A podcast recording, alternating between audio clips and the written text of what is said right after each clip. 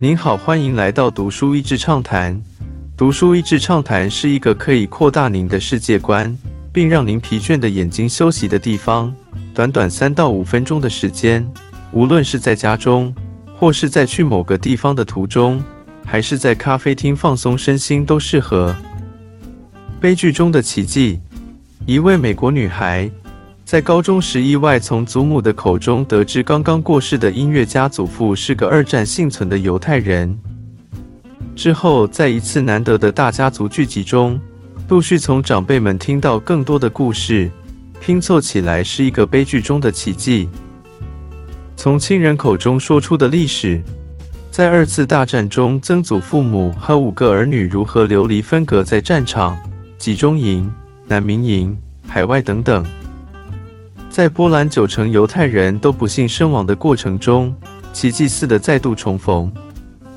作者用小说的方式书写，将每个家庭、每个人和二战在欧洲的节奏交织成一段段的小故事，不断穿插，好像镜头从六个不同家庭开始轮流播放，直到最后大团圆时结合成一个完美的画面。分隔欧洲各地的一家人。作者的祖父是其中的老三，在二战爆发前夕是个居住在法国的音乐家。故事从他想回家过逾越节，却因战争爆发无法成行，与家人失联开始说起。他被迫要前往巴西，在巴西因政治因素靠岸时，差点被遣返回欧洲。接下来七年一直写信给家人，却没有回音。大姐在战争开始。丈夫被派驻波兰西部，就失去联系，只能独立抚养一岁的女儿 Felicia。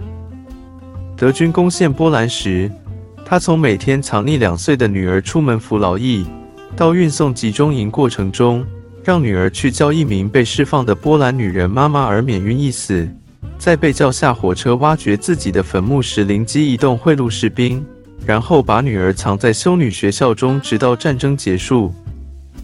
大哥与大嫂先是在战争中被俄国人运送到西伯利亚服劳役，路途中意外发现已经怀孕，在西伯利亚寒冬中生下孩子，每天用有体温的母乳帮助宝宝打开冻在一起的眼皮。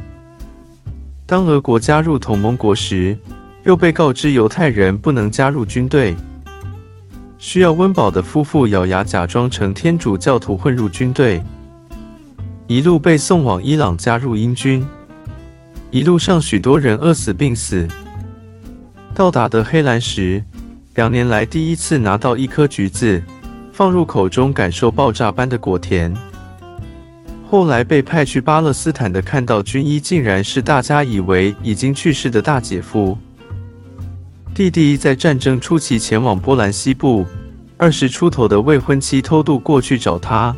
清晨匍匐过草丛和泥的躲过德国士兵，在那里的地下社群中结婚，之后被迫回到波兰贫民区，又送往集中营。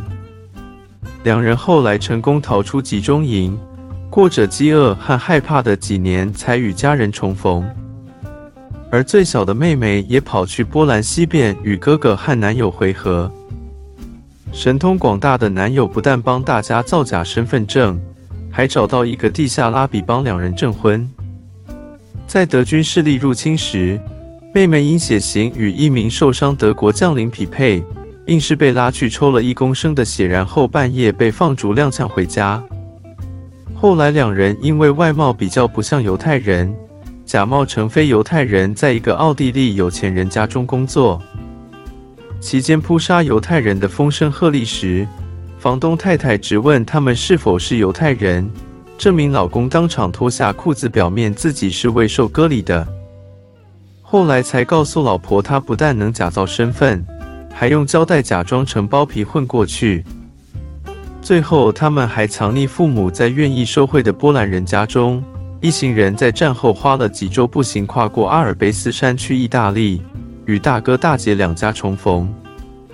书本最后一幕是全家在巴西重逢，喜极而泣，围在炉火边开始唱歌跳舞，一起过失而复得的愉悦节。